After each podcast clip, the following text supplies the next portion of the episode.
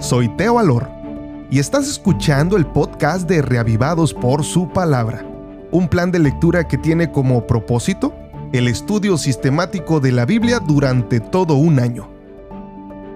Mirando en retrospectiva, me asombra tanto el grande recorrido que estamos haciendo en todos los capítulos de la Biblia.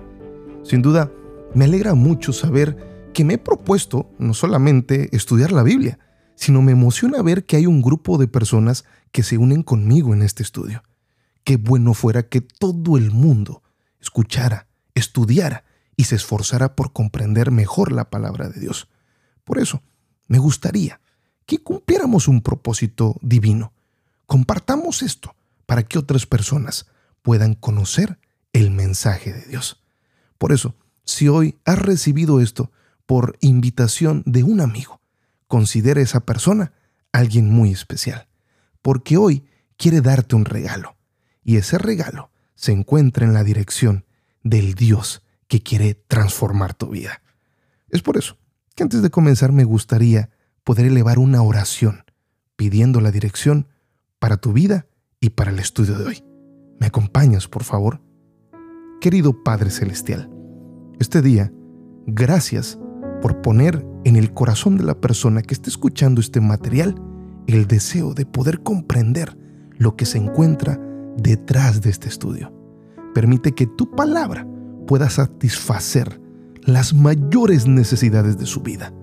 Suple, alivia y conforta el dolor en su corazón y transfórmalo en la alegría por el poder de tu palabra porque lo pedimos en el dulce y maravilloso nombre de Cristo Jesús.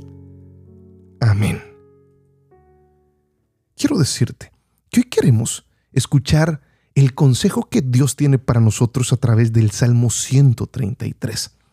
Y este de hecho es un himno que fue escrito por el rey David.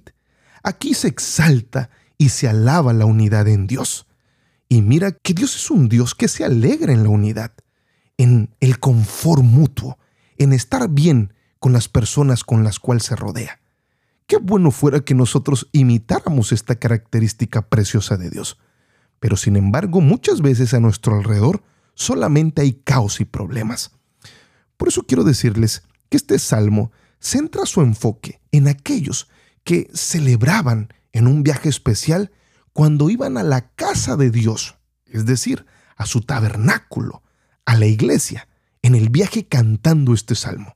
Durante esa travesía de camino al lugar de reunión, lo hacían con cánticos de alegría y bendecían en el nombre de Dios con esas alabanzas, en saber que ellos iban a la iglesia a cantar a Dios y para escuchar su palabra. Yo no sé si hay alguien aquí que en algún momento iba a la iglesia con alegría y ahora le es difícil hacerlo. Yo quiero invitarte para que este salmo se cumpla en tu vida una vez más. Qué bueno es ir a buscar la palabra de Dios y hacerlo con total alegría en el corazón. Por eso, en primer lugar, cuando escuchamos estas palabras, se puede notar cómo David reafirma la belleza, la belleza en la unidad, es decir, la belleza en el no conflicto. Por eso él declara que este es un salmo muy bueno y agradable para todos los hijos, porque se centra en la armonía. Qué difícil es vivir en armonía hoy en día, ¿cierto? Pues este salmo nos habla de ella. Por esto es que a Dios le agrada que cada uno de sus hijos se encuentre en deleite y también en felicidad, sobre todo en un mismo lugar. Llámese la familia, llámese nuestra casa misma, ¿cierto?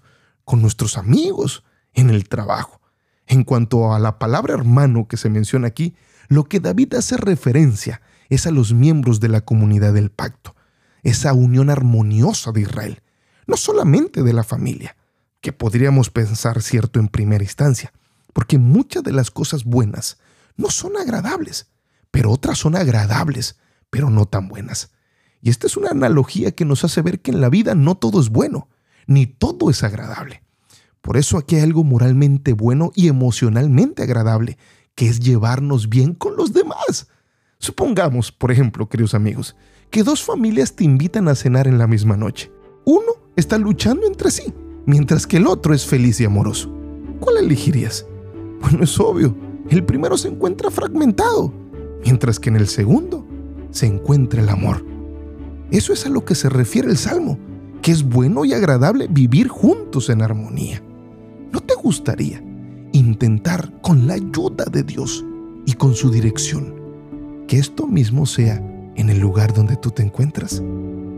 Invita a Dios a vivir contigo. Que Dios te bendiga.